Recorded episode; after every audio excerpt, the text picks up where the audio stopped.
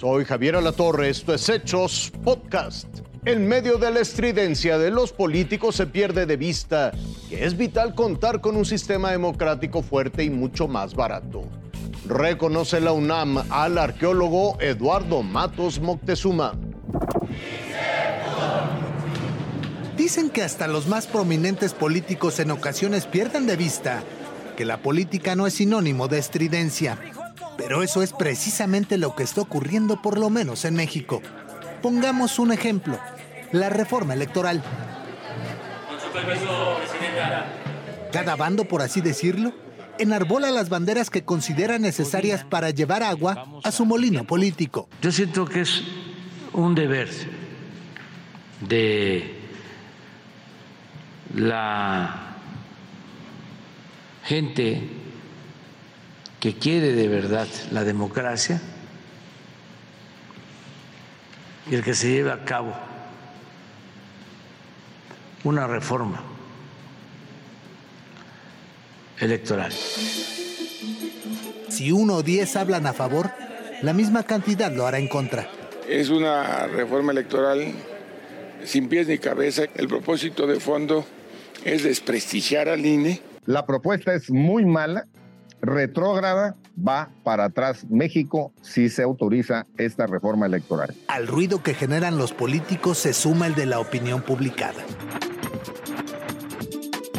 Que aunque muchas veces no lo diga, también milita en un bando o en otro.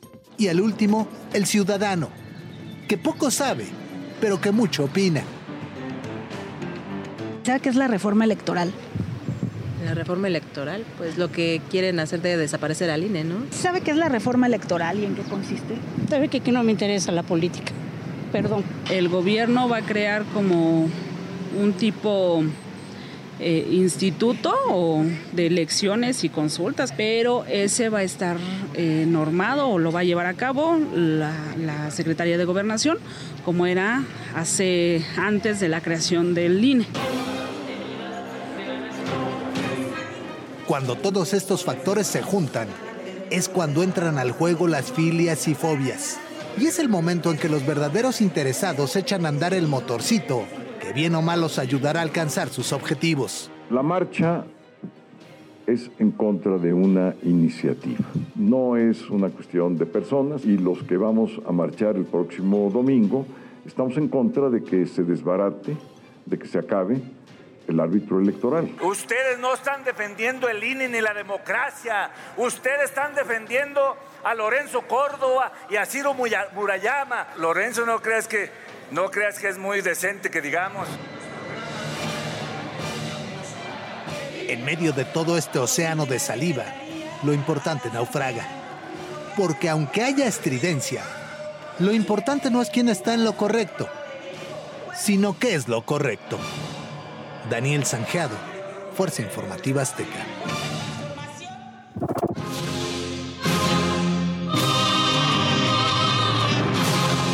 Dicen que es difícil hablar del arqueólogo Eduardo Matos Moctezuma. Difícil, pero no imposible. Hablar del también llamado arqueólogo mayor es mencionar su rigor intelectual para reconstruir las civilizaciones de Mesoamérica, su capacidad científica y su compromiso social tendría que recitar un rosario de párrafos para poder describir cada uno de sus muchos logros y reconocimientos. Este jueves, Matos Moctezuma añadió un nuevo galardón a su trayectoria. Se trata del reconocimiento universitario por su contribución a la historia, la ciencia y la cultura en México que otorga la UNAM en colaboración con el Instituto Nacional de Antropología. Me honra mucho este reconocimiento por diversas razones. Una de ellas, ser designado en este año para obtenerlo, después de que hay una pléyade de artistas, de instituciones que lo recibieron desde años atrás. Considerado un referente en la arqueología y la antropología a nivel internacional, Matos Moctezuma ha encabezado los proyectos de excavación de Tula, Teotihuacán y, por supuesto, el Templo Mayor este gran templo cerro, por llamarle así, eh, es el lugar sagrado por excelencia de los mexica. También tiene un simbolismo de vida y muerte. Rodeado de colegas y amigos, el fundador y exdirector del proyecto del Templo Mayor destacó la importancia de mantener el rigor histórico. Que no se debe manipular la historia.